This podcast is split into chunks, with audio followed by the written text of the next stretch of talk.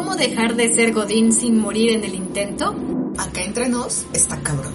Cabrón, adjetivo coloquial. Eso que hace malas pasadas. Vivencias del emprendimiento desde una perspectiva joven y femenina, sin romances, sin censura y sin pelos en la lengua. Nosotras somos Juntas y Revueltas. Hola, soy Mariana y me acompañan L y Bele.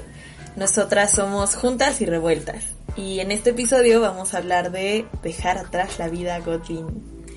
Pero se estarán preguntando por qué dejar de ser Godín si trae muchos beneficios, seguridad, horarios, pues tienes las vacaciones pues de ley y si no unas otras más, por ejemplo si trabajas en el gobierno tienes el Día del Empleado Municipal o el Día del Empleado de la Cultura. Entonces pues pareciera bastante cómodo, pero... Depende tu estatus de Godín, ¿no? Depende qué tipo de Godín seas, porque pues la mayoría que somos o hemos sido godines, si tenemos una buena época eres jefe, ¿no?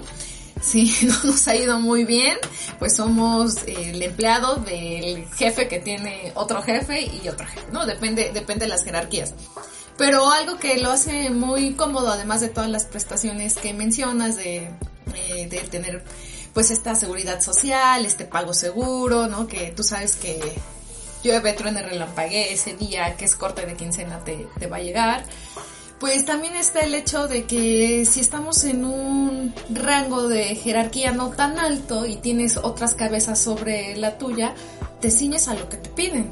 Y creo que eso es después de cuando ya pasaste esta temporada de cuando llegas bien emocionado a un nuevo trabajo, ¿no? que cuando llegas con nuevas ideas, que llegas con agenda llena, todas las pilas del mundo y dices, este trabajo está bien padre, voy a proponer muchas cosas, voy a aprender, tengo compañeros y compañeras bien talentosos, pero después de un tiempo vas entendiendo que en la mayoría de las dinámicas de ser Godín, tienes que hacer solamente lo que te, toca para no meterte en problemas, ¿no? Porque a nadie le gusta un godín inteligente, ¿no? Es como ¿por qué estás proponiendo esto? Estamos hablando de un ambiente tóxico, hay otras experiencias muy buenas, pero en general, y lo vemos en las parodias que hacen en, la televisión, en, el cine, que siempre ser, ser godín pareciera que es una lucha interna con tus otros compañeros y que si tuviste la bendición de caerle bien a tu jefe o a tu jefa estás del otro lado, pero si resulta que tu jefe te ve como una amenaza o simplemente desde la primera vez no hubo un clic, va a ser un infierno llegar a esta, esta dinámica.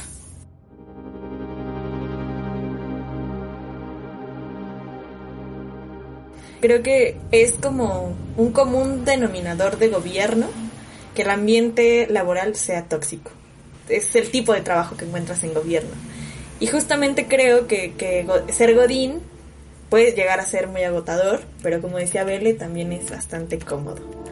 Eh, trabajar para otros se convierte como en un puerto seguro, en que te puedes sentar justo a contemplar, ¿no? Como yo hago lo que me toca, veo lo que hacen los demás, pero no tengo que meterme como al agua, ¿no? No tengo como que hacer más cosas, es como muy cómodo.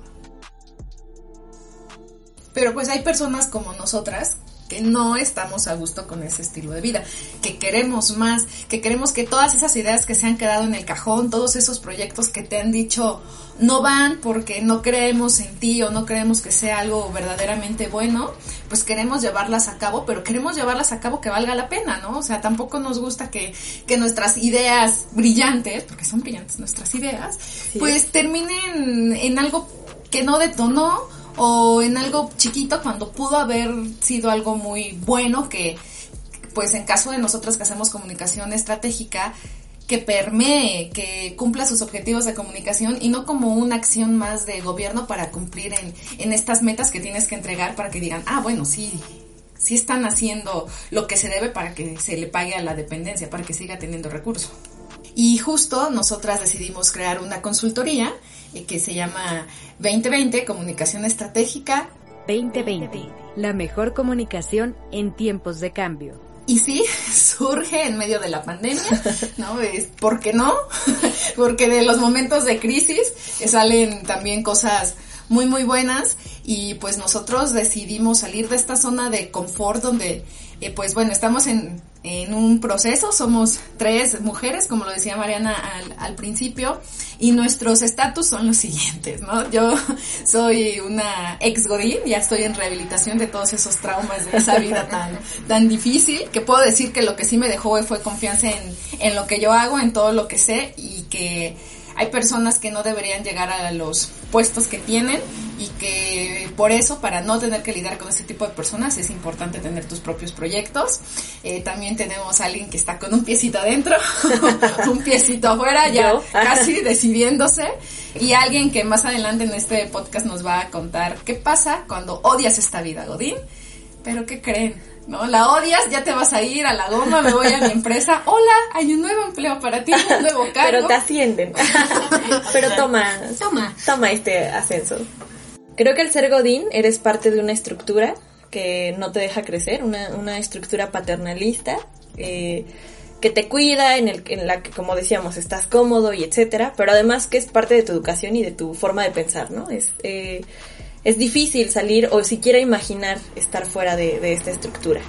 Y, y justo a eso nos hemos enfrentado, ¿no? O sea, a través de la experiencia que hemos tenido en el trabajo que, que compartimos las tres, eh, a cada una como hemos tomado como la decisión dependiendo en cómo nos va en la fiesta, pero casi para las tres fue una experiencia similar, pero, pero juntas estamos rompiendo el molde, estamos dando ese paso que pareciera ser bastante peligroso pareciera peligroso porque tenemos un miedo a ser independientes laboralmente, ¿no? ¿Quién sabe qué nos han dicho desde muy pequeños o incluso a la hora de estudiar la misma carrera? Porque además hay que decir que todas las que estamos hablándote en este podcast somos comunicólogas, una carrera que también no es como tan popular, ¿no? Una carrera que bien, eh, algunos como que no le encuentran el chiste, seguramente los comunicólogos que nos están escuchando en algún punto de la carrera se preguntaron lo mismo, ¿qué estoy haciendo aquí por qué lo decidí? También nos pasó, también nos pasó. Pero eh, hay un miedo a ser independiente, hay un miedo a trabajar por ti mismo, hay un miedo por eh, emprender, por crear proyectos, por buscar tu propia forma de ser sustentable, ¿no? De ser tu propio jefe porque también hay todo un estigma, ¿no? En esta cuestión de ser tu propio jefe, ¿no? Y cómo crear una empresa. Y sobre todo también, además de eso, hay un miedo al qué dirán, ¿no? Al, pues, ¿qué va a decir tu pareja si quieres emprender, ¿no? ¿Qué van a decir tus amigos? ¿Qué van a decir tus papás, no? En, en, una cena, imagínense, y están en la cena de Navidad o en cualquier otra y les dices, ¿sabes qué? Este, o ¿saben qué? Les tengo una noticia, ya eh, voy a emprender, voy a dejar mi trabajo, renuncié, o voy a renunciar, eh, ahora en enero voy a renunciar, y que te digan, ¿qué? ¿Por qué vas a hacer eso? ¿Estás segura? ¿No? ¿Estás seguro? ¿O estás segura? ¿Sabes cuánta gente quisiera tener el trabajo, que tú tienes? Todos los que no saben cómo se vive este trabajo. Claro. Bueno, ¿y entonces qué vas a hacer? Es como si desconfiaran de ti, ¿no? Es como, oye, pero sí tengo capacidades, sí tengo conocimiento y pues, o sea, estudié, ¿no? He trabajado, tengo experiencia, me, eh, pues he estudiado en algunas otras cosas, tengo tal vez algunas otras habilidades que me, hacen, preparando. Claro, que me hacen ser una, una profesional. Entonces no es como que esté a la deriva en el mundo, ¿no? Te dicen, bueno, pero es que así es el trabajo. Así es la vida. Es trabajo, no te tiene que gustar. Tienes que aguantarte. Es como, mm, ¿tengo que aguantarme? ¿Es en serio? es como, ¿en serio tiene que ser mi vida? Creo que aquí también tocamos un tema como bastante escabroso, ¿no? Esto de, en realidad tengo que estar 10 o 20 años en un trabajo que no me gusta solo porque recibo una quincena o porque me dan eh, seguro. En realidad me llena esto y es por eso la, la pregunta que hacemos, ¿no? Entonces, esto es como uno de los miedos o, o, algunos de los miedos que pasamos a la hora de, de decidir dejar la vida Godín. Y es que nunca nos enseñaron en realidad cómo emprender, ¿no? Claro. O sea, en nuestro mundo de universitarias, yo creo que no tuvimos las tres al menos una clase en donde desde una perspectiva no privilegiada y con no privilegiada queremos decir en donde no te dan una dote mensual, en donde no este tienes eh, pues un ingreso fijo, ah, que no tiene que ver con el trabajo, ¿no? Sino como pues, alguien que te esté manteniendo literal o que Una tengas herencia. una herencia familiar Sí. o que ya tengas este pues una partida destinada, un fideicomiso, ¿no? Te ganaste O sea, no, o sea, unas personas de a pie, ¿no? O sea, un ciudadano y ciudadana promedio. Promedio. Nunca nos enseñaron cómo, cómo emprender, nunca nos enseñaron cómo debes de organizarte, cómo debes de cobrar, cómo debes de, de darle valor a lo que sabes, a los años de experiencia, a los proyectos en los que has colaborado. Pareciera que solo nos enseñaron a trabajar para otros, donde otros son los que se benefician de tu capacidad, de tu talento y de tu capital intelectual, ¿no? Es como, pues tú vas a hacer lo que, volvemos a- al- al inicio, ¿no? Tú vas a hacer lo que te digan, yo te voy a decir cómo, y vas a estar trabajando en una empresa. O sea, no nos dijeron qué, has- qué vas a hacer para formar una empresa exitosa. ¿Cómo te vas a organizar? ¿Qué necesitas saber? No tenemos eh, clases ni, ni de emprendimiento, ni de administrativas, fiscales. Qué miedo con el SAT. Contabilidad. con D. Con D. Porque SAT. Qué sad. Qué miedo con el SAT con D. Sí.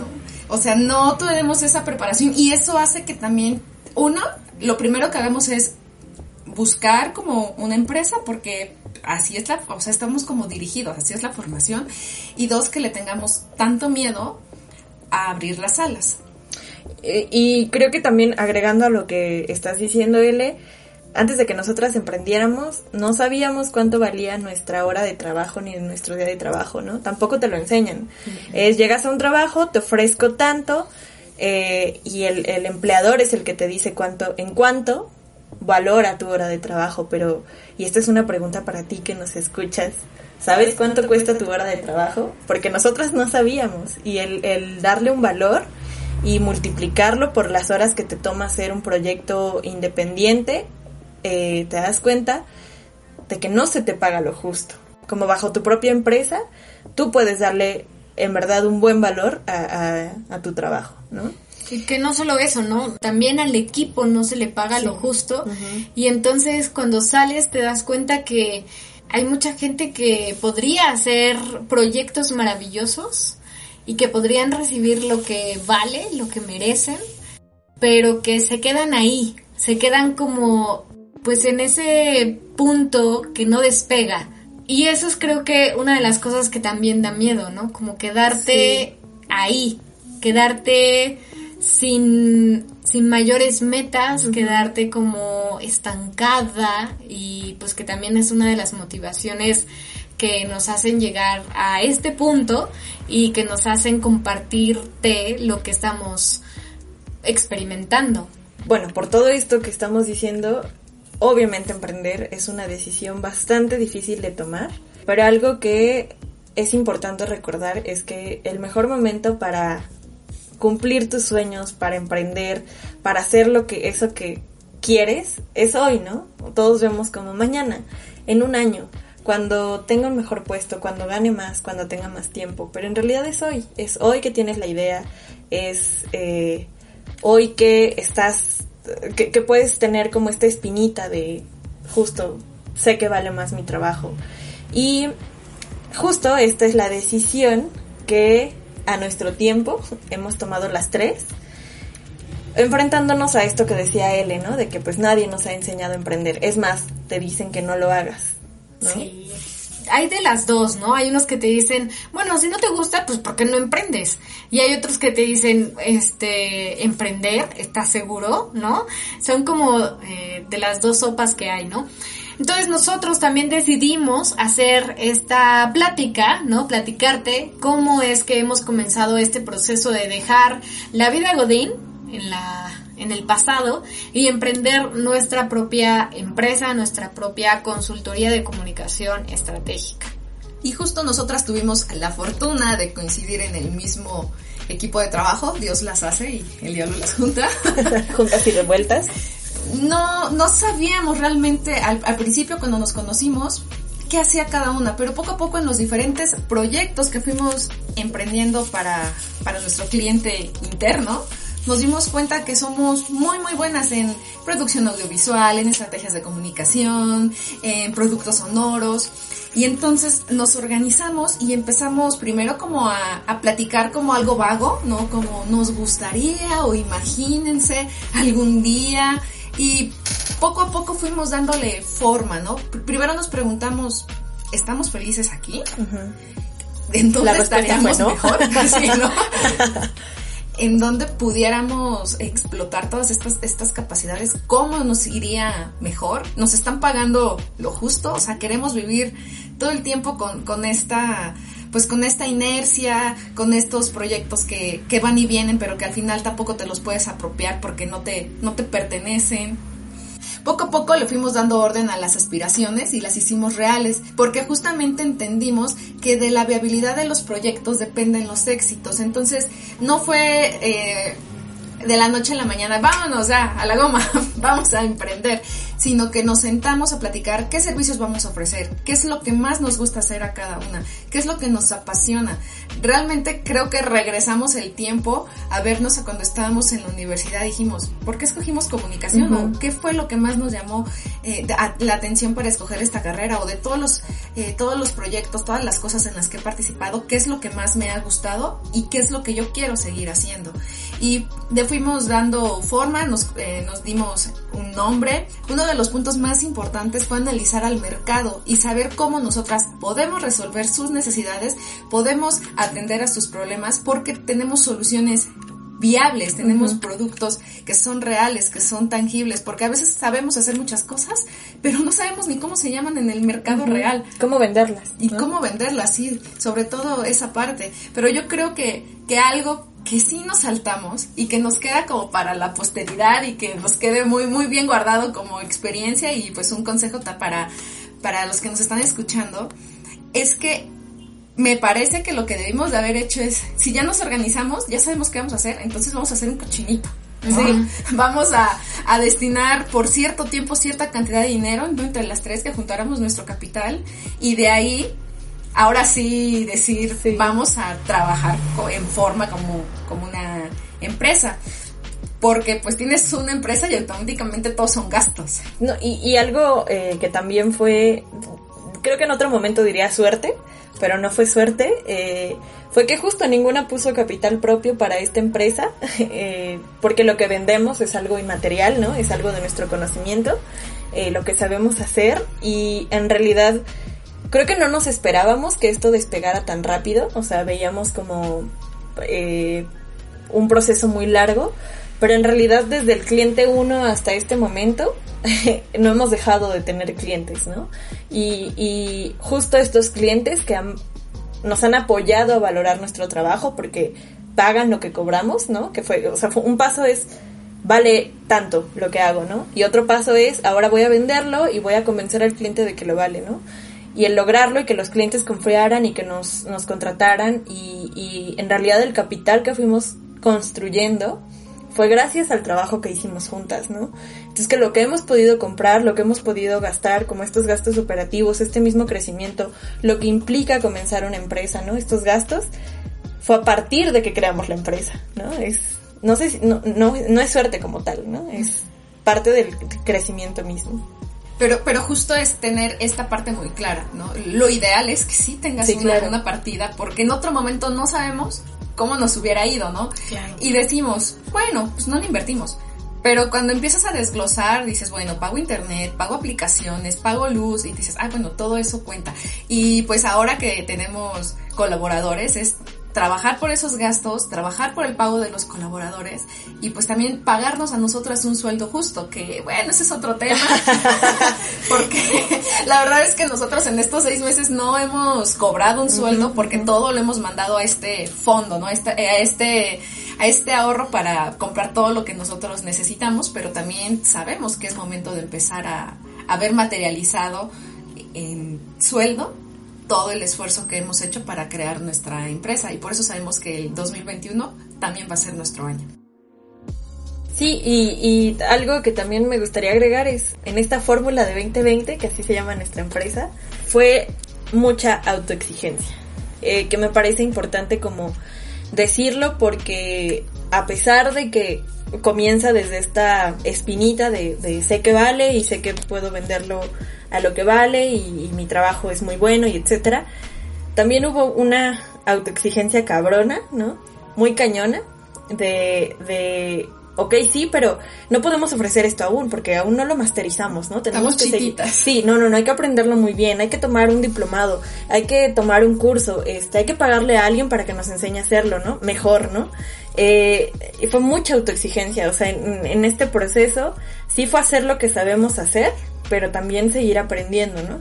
Que también un consejo es como, pues confía en lo que sabes, ¿no? Ahora lo, lo evaluamos y en realidad sí hemos crecido mucho, pero también mucho de lo que sabemos y hacemos lo hemos sabido desde hace años. Y eso sí. justo es importante, es la confianza en lo que haces, pero tiene que ver con que siempre nos han protegido sobre que en la mayoría de los casos lo que proponemos o las decisiones que tomamos no, no recaen totalmente en nuestra cancha, en, en nuestro peso, pero a la hora de, de que ya tenemos una, una empresa, una consultoría es pues yo soy la cara, yo le estoy diciendo que al cliente que esto lo tiene que hacer. Y es a veces donde, donde dudamos o nos da frío, ¿no? Es como, ¿qué daño le puedo hacer a mi cliente si le digo algo mal? Sí. ¿No? ¿Qué, qué va a pasar con su Que empresa? no Está mal hecho. invirtiendo su dinero. Pero justamente eso ha hecho que seamos muy, muy, muy exigentes Sí. con nosotras mismas, a pesar de que sabemos que sabemos, Sí. de que tenemos muchos años de experiencia juntas, yo creo que reunimos alrededor de 28 años Sí. de, de experiencia. No nos confiamos, estamos siempre viendo qué hay en el mercado, estamos viendo las mejores opciones, estamos revisando las tendencias. Es un trabajo de tiempo completo porque no vas a vender aire, que pues muchas consultorías hacen. lo hacen, pero nosotras somos diferentes desde el punto de vista en que además de todo esto somos responsables socialmente y no solo con los proyectos sociales que también nos gusta emprender, sino con esta honestidad, con estos eh, valores de transparencia que tenemos y que si hay algo que definitivamente no sabemos hacer, pues no lo vamos a hacer, ¿no? Y Sí. tampoco tiene nada de malo decir, discúlpame, no te puedo eh, atender en este tema, te enlazo con, con quien te va a hacer el mejor, el mejor servicio del tema en específico, porque para producción y comunicación sí nos pintamos solas. Y creo que esa es otra cosa que también es digna de mencionar porque justo en este ambiente tan tóxico, como lo habíamos hablado, este, este ambiente laboral tan eh, rápido, como tan salvaje de repente, es, ya lo habíamos dicho, pero es como, eh, pues no te ayudo, ¿no? Es como, es mío nada más y es como un recelo de lo que sé y pues nada más a mí me pagan y como, como todas estas ideas como muy eh, estructurales, ¿no? Exactamente.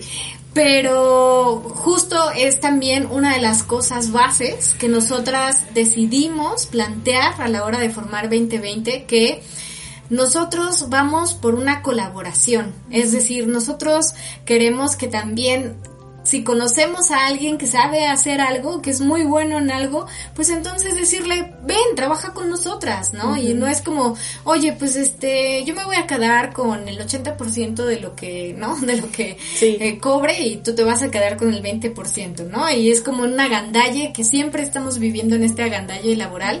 Y es como más bien, ¿sabes qué? Sabemos que podemos trabajar juntas.